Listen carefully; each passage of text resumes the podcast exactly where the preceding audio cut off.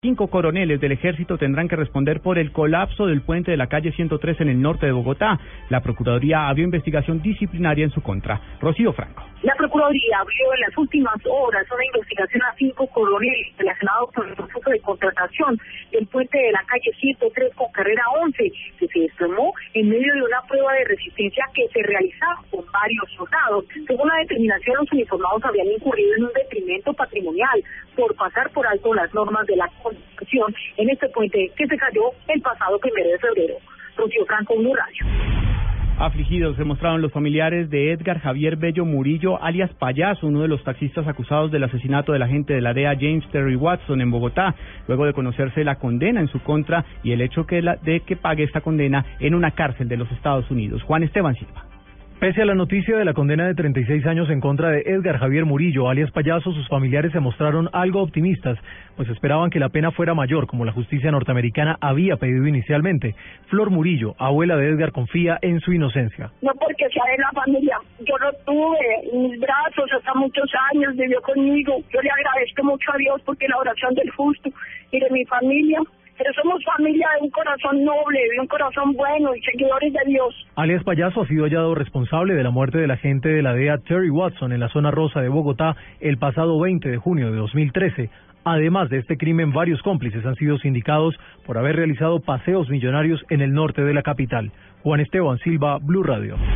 Dos de la tarde, 34 minutos. El ex vicepresidente Angelino Garzón descartó el respaldo que le brindó el Centro Democrático para aspirar a la alcaldía de Cali. Tampoco se ampara en el apoyo del partido de la U y anuncia que lanzará su candidatura por medio de recolección de firmas. Simón Salazar. El ex vicepresidente Angelino Garzón aseguró que está a la espera de que se resuelva la tutela presentada por él para que pueda ser candidato a la alcaldía de Cali. Sin embargo, dijo que no será candidato por ningún partido político. Tengo que esperar la decisión del juez de tutela. Yo creo que lo más importante es que ustedes digan que Angelino no será candidato ni en Cali, ni en Bogotá, ni en ninguna ciudad del país por ningún partido político, sino por firmas. Y en ese sentido, yo puedo ser candidato por firmas si el juez de así lo, lo, admite. Si no lo admite, no puedo ser candidato a nada. Recordemos que la semana pasada el Centro Democrático dijo que apoyará la candidatura de Angelino Garzón, mientras que el partido de la U calificó este anuncio de oportunista. El ex vicepresidente reiteró que en este momento no es militante del partido de la U. Simón Salazar, Blue Radio. Crece la polémica por la posibilidad de blindar jurídicamente al Procurador General, al Contralor y al Defensor del Pueblo frente a sus responsabilidades con el nuevo organismo de juzgamiento que cree la reforma de equilibrio de poderes que actualmente se discute en el Congreso. Diego Fernando Monroy. Frente a la proposición presentada por el Partido Conservador y el Centro Democrático con la que se busca aforar al Procurador, al Contralor y al Defensor del Pueblo, el senador de la U, Armando Benedetti, quien es coordinador ponente de la reforma de equilibrio de poderes, aseguró que no está de acuerdo con que estos tres altos funcionarios tengan responsabilidad política. No me gusta el fuero para el Procurador, ni el Contralor, ni el Defensor. Creería que la Comisión de Aforados es para aquellos que tengan una responsabilidad política. Este que es el proyecto del equilibrio se está volviendo el desequilibrio, solamente se está legislando para los altos funcionarios. Para hoy a las 3 de la tarde está citada la Comisión Primera del Senado. Se busca que hoy quede aprobado en quinto debate la reforma de equilibrio de poderes. Diego Fernando Monroy, Blue Radio. Dificultades climáticas retrasan a esta hora las labores de rescate de las víctimas del accidente de dos avionetas en el departamento de Santander. Sus cuerpos serán llevados a Bucaramanga. Javier Rodríguez informa.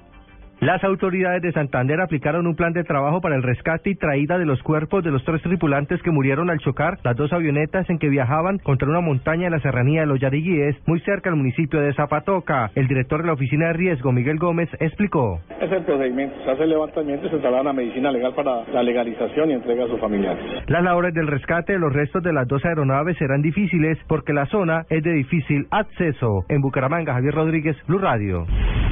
La Defensoría del Pueblo aseguró que los escándalos de corrupción en las altas cortes no se pueden convertir en un pretexto para que las FARC dilaten el debate sobre la justicia transicional. Natalia Gardiazabal. El defensor del pueblo Jorge Armando Talora aseguró que los problemas que afronta la rama judicial, especialmente la Corte Constitucional, no deben ser un pretexto para que los guerrilleros de las FARC no se sometan a la justicia desconociendo las instituciones y las normas. Otalora Gómez afirmó que no puede desconocerse el papel de la Corte en la defensa de los derechos, pese a la crisis que afronta en estos momentos, y señaló que esta situación no puede ser un pretexto para evitar el marco jurídico para la paz.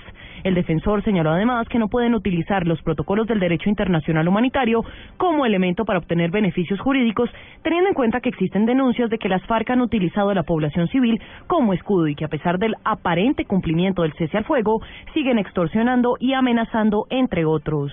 Natalia Gardea Sao al Blue Radio. En Blue Radio recordamos a Gabriel García Márquez un año después de su muerte. Gabo vive en sus libros, en Aracataca, en Macondo y en el Coronel Aureliano Buendía. Blue Radio, la nueva alternativa. Dos de la tarde, 38 minutos. A esta hora se lanza un documental que recopila los momentos más importantes en la vida del Nobel colombiano Gabriel García Márquez. Los detalles con María Camila Díaz.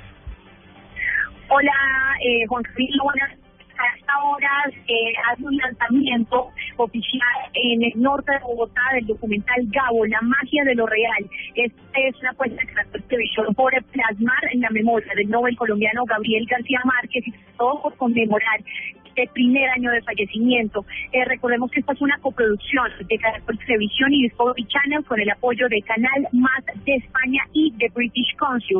A este prelanzamiento eh, asistieron eh, escritores, eh, periodistas como Tony Anderson, María Jimena Duzán y Enrique Santos, quien invitó a todos los ciudadanos a ver este documental.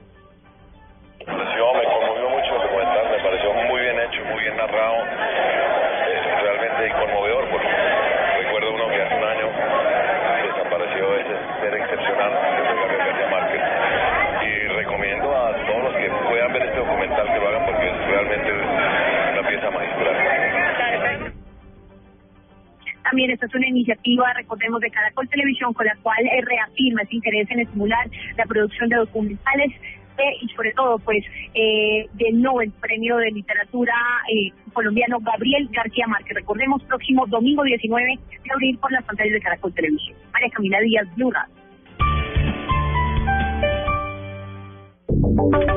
Y ahora en Blue Radio, la información de Bogotá y la región. Dos de la tarde, 39 minutos. En información del centro del país, la funcionaria de un programa de la alcaldía de Bogotá que se coló en el sistema de Transmilenio se disculpó por su comportamiento. Daniela Morales. Julie Paola, de 22 años, integrante del programa Jóvenes en Paz de Lidia Prona, aceptó que sí se coló en Transmilenio, pero no en el momento en el que aparece el video, sino minutos atrás. Ella asegura que se bajó al carril exclusivo de Transmilenio en defensa de un joven que sí se había colado por la estación y que estaba siendo agredido por la policía. Eh, de todas formas, reconozco que entré de una manera irregular al sistema. En el momento que veo que el policía está agrediendo al muchacho, eh, yo me lanzo eh, como un acto de solidaridad ante la persona, ya que mi proceso de formación que llevo en Jóvenes en Paz, pues nos han enseñado a también hacer valer nuestros derechos eh, y ante todo esto ofrezco disculpas el director del IDIPRON aseguró que Julie Paola sí recibirá una sanción y esta será pedagógica. Daniela Morales, Blue Radio. Conozcamos el reporte de movilidad con Juan Esteban Silva. Más de 50 personas realizan a esta hora un plantón en la carrera séptima con calle 156. Se recomienda usar vías alternas como la avenida Novena. Se registra también la colisión de un motociclista con una camioneta en la carrera 14 con calle 33, sentido norte-sur. En el hecho, una persona ha resultado lesionada y por esa razón se presenta paso restringido. Las vías con mayor congestión en este momento en la capital, la calle 116 desde la carrera 50 hasta la carrera 15 de occidente a oriente y la avenida Suba que presenta tráfico lento desde la calle 134 hasta la calle 95. Juan Esteban Silva, Blue Radio.